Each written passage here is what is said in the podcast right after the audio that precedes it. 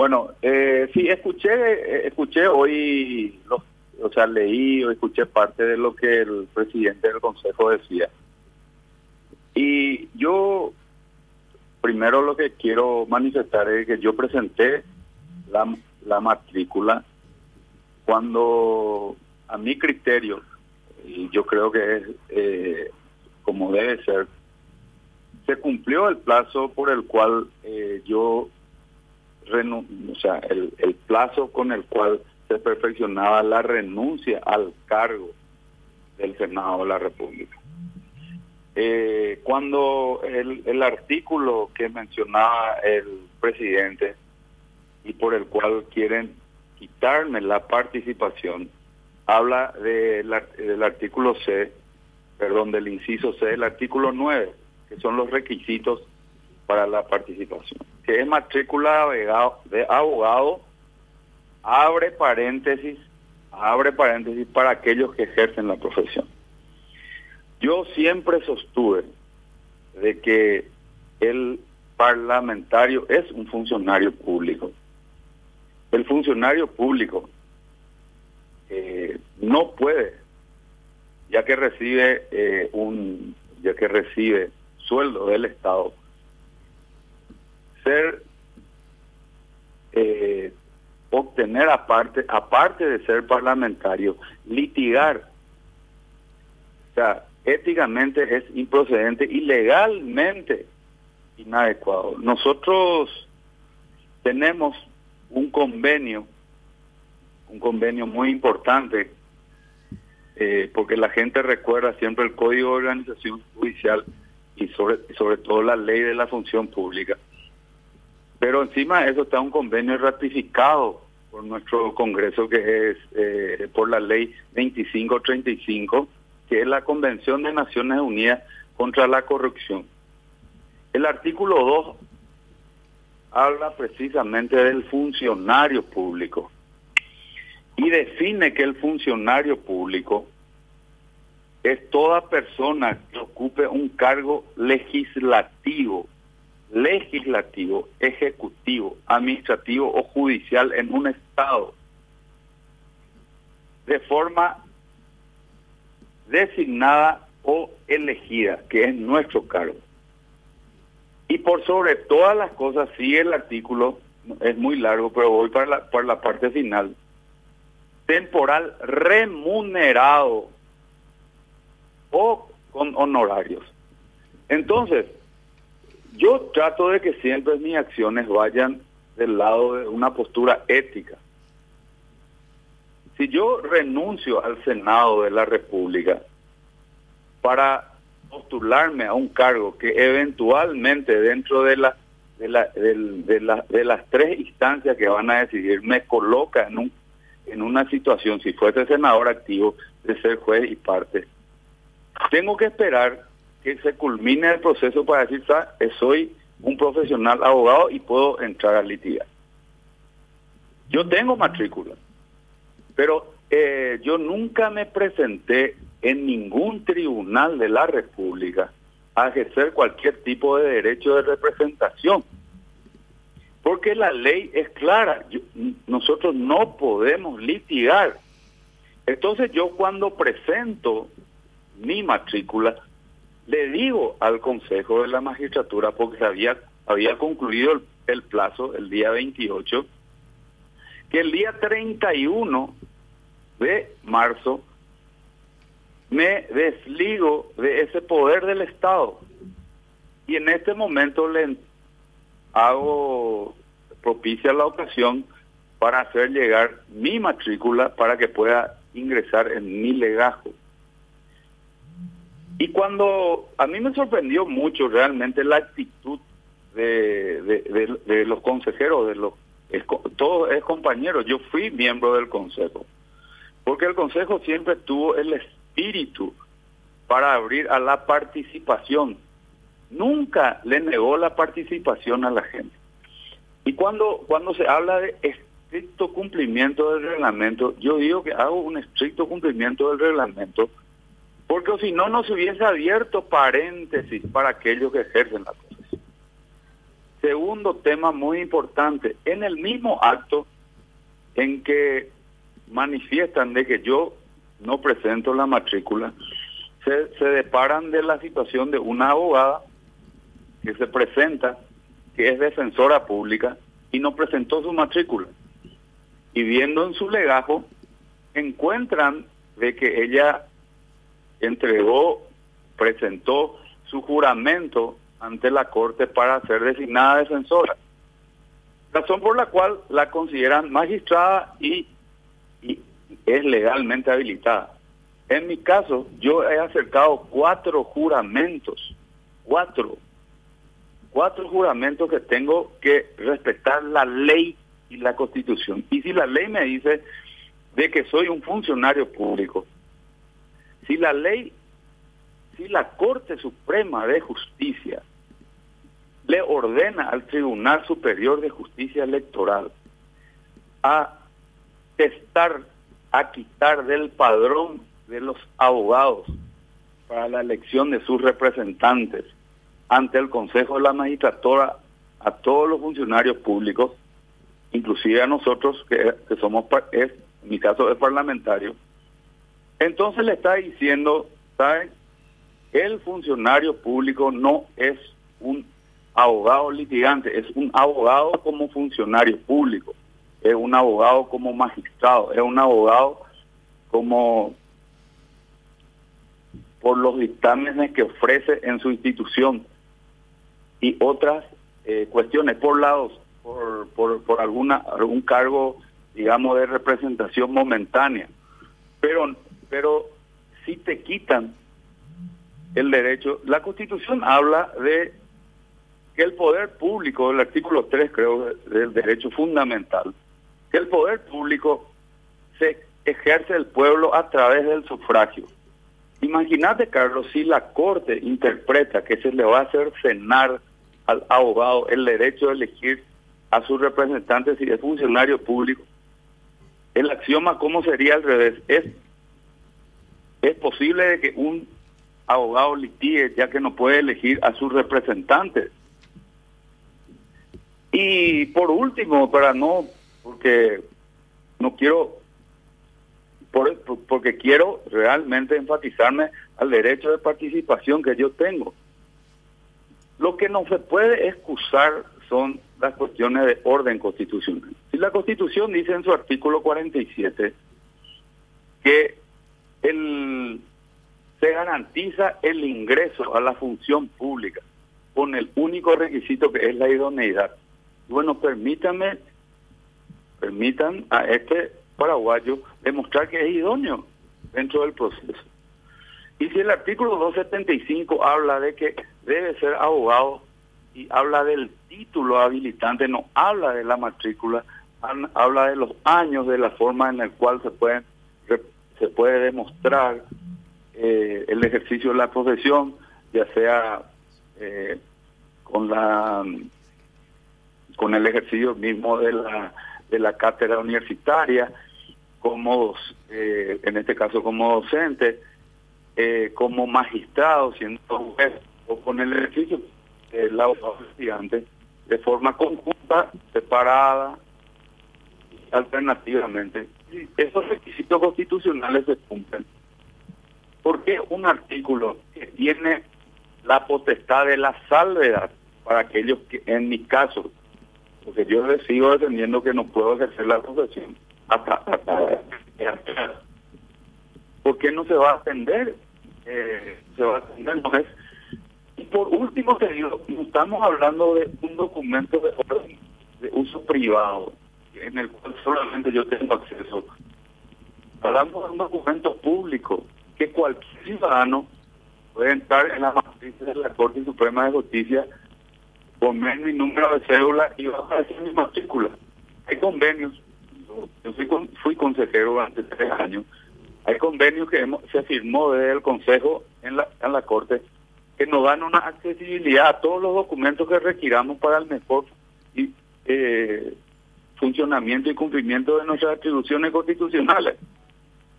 Eh, es muy común eso que, la que el, propio Consejo le ayuda al candidato a munirse de la de, los documentos, porque no, no estamos hablando de un título, de un título que, mi título de grado no haya sido una facultad del Paraguay.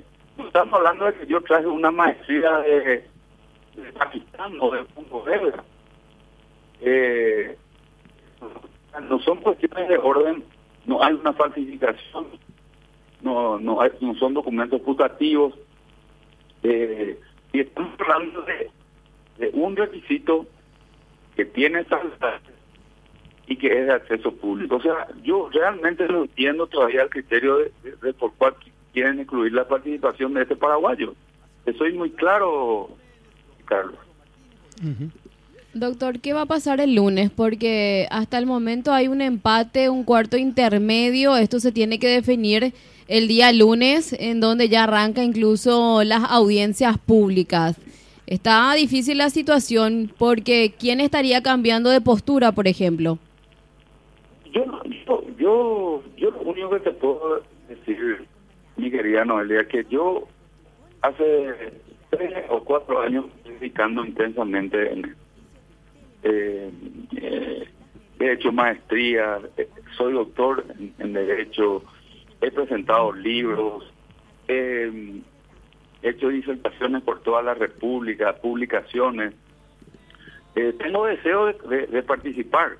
Tengo la experiencia electoral. yo sé que esto es como un, proceso electoral, puede ser que yo no llegue.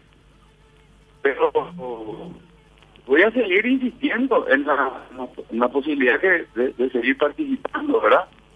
Y entiendo que en algún momento el Consejo, en este momento, estarán conversando, reflexionando, y a seguir peleando por eso. Y si, y si no se da, bueno, tenemos que entender que las reglas de todos son así, ¿verdad?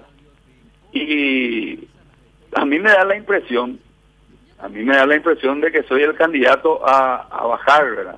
alguna forma me quieren bajar a mí. Eh, no sé, esa es la impresión. A lo mejor uno se siente eh, en la línea de fuego y puede analizar de esa manera. Pero ¿quién te quiere, quién quiere bajarte? ¿De dónde puede venir eso, doctor? Y, yo, yo estimo que eh, yo estimo que el, Paraguay de, hace, tiempo y políticamente eh, se tiñe desde la perspectiva de que las elecciones se van a, cumplir, se van a, van a culminar con las internas coloradas. Eh, prácticamente no le dan un espacio a la oposición, ¿verdad? Este es un espacio de la oposición. Así, en, en términos generales, siempre y cuando la persona que se que se presente reúnen las condiciones de ocupar y dentro de esa, esa cuestión, ¿qué opina quién es más partidario del grupo de honor colorado o quién es más partidario del otro? Y a mí me ponen en el segmento de honor colorado, siendo no siendo yo colorado, pugnando por una elección. Yo tengo, eh, no sé, 25 años de vida pública y hay una una una corriente que, que, que bueno, que dicen, bueno, este es más esto es mejor que se vaya un liberal que sea más más cercano a este grupo colorado otro liberal que es cercano a otro grupo. Yo veo de, esa forma y es algo innegable porque es leer los diarios y las opiniones.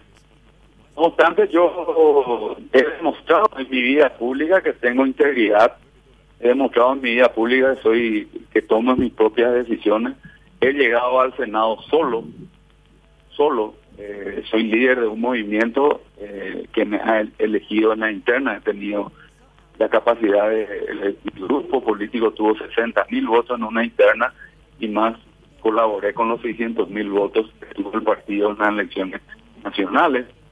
Eh, fui diputado en dos ocasiones, fui gobernador. cuando administré las cosas públicas cuando administré la cosa pública no tuve ninguna denuncia. Y si a mí me, si a mí me atacan por una cuestión de mi integridad personal, si dicen de que yo eh, no reúno las condiciones eh, desde el punto de vista de la honorabilidad que tiene que yo la probidad Y bueno, entonces no tengo ni que contestarle a usted esta, esta, esta entrevista y retirarme del proceso. Pero, Eh, ¿por qué me van a querer inhabilitar por, por una interpretación? No, no, no. ¿Sabe qué pasa también, eh, eh, doctor? Es que la gente entendió que como él ya renunció al Senado antes de, bueno, cuando se iba a postular, decía, bueno, este parece que ya tiene asegurado. Pero cuando, Sí, cuando que eso seguro. tendría que ser un hecho para destacar. Claro, Claro. porque hay gente, como vos decías ayer, Carlos, que son candidatos también y siguen siendo senador. Yo, yo le, le digo con honestidad, ustedes pueden creerme o no, yo ah, oculté perfectamente lo que ocurrió con Víctor Ríos. Y me di cuenta de que en algún momento era pesada la situación. Si bien no hay ninguna inhabilidad, Víctor Ríos está demostrando inclusive que es un excelente ministro. Yo lo voté en el Senado. Creo que eh, eh, es un hombre que va a aportar muchísimo pero quedó en el ambiente el hecho de ser parte del proceso, ser, ser jurado de tu propia designación. Y yo tomé esa, esa, esa, esa determinación, entendiendo de que iba a permitirle al Consejo trabajar con mayor, con mayor tranquilidad con relación a ese hecho, ¿verdad? Yo y sostengo de que, en algún momento cuando haya una revisión del tema de- constitucional, porque va a ocurrir más tarde o más temprano, vamos a tener que revisar y va, va a estar dentro de las inhabilidades, porque es fruto de la experiencia. Yo me adelanté eh, consciente de que no es una decisión fácil, que no es una decisión fácil porque atrás, atrás, de, de- atrás mío hay también toda una dirigencia que apostó en mí, que me votó, pero yo traté de hablar con todos y le dije, esta es la mejor manera de via- viabilizar la posibilidad que tengo de llegar. Y hoy está demostrado que no es así. Y cuando renuncié no había una mayoría a mi favor, porque la- las mayorías en el Senado son coyunturales. Yo no estuve en la mayoría de cachitos. Y surge ahora la candidatura de otros colegas que eh, eventualmente podrían haber estado. Y si se mantiene esa digamos, de que sorteo todo esto y llego a una, llego a, a la terna en el Senado, si se mantiene la mayoría anterior es posible que yo no tenga esa mayoría ahí.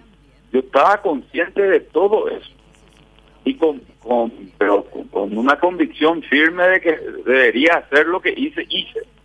Ahora, que la gente interprete de otra manera, bueno, así es también, es parte del juego. Pero te arrepentís hoy, después de todo lo que ya se está generando con tu postulación, que todavía no se admite, doctor, el hecho de que hayas renunciado al Senado y prácticamente es una posibilidad de, de- vamos a ver qué pasa el día lunes, y ya no Sí. tenés tampoco tu banca en el Senado. En absoluto, en absoluto, Noelia, porque yo no, yo estoy acostumbrado a, los juegos políticos.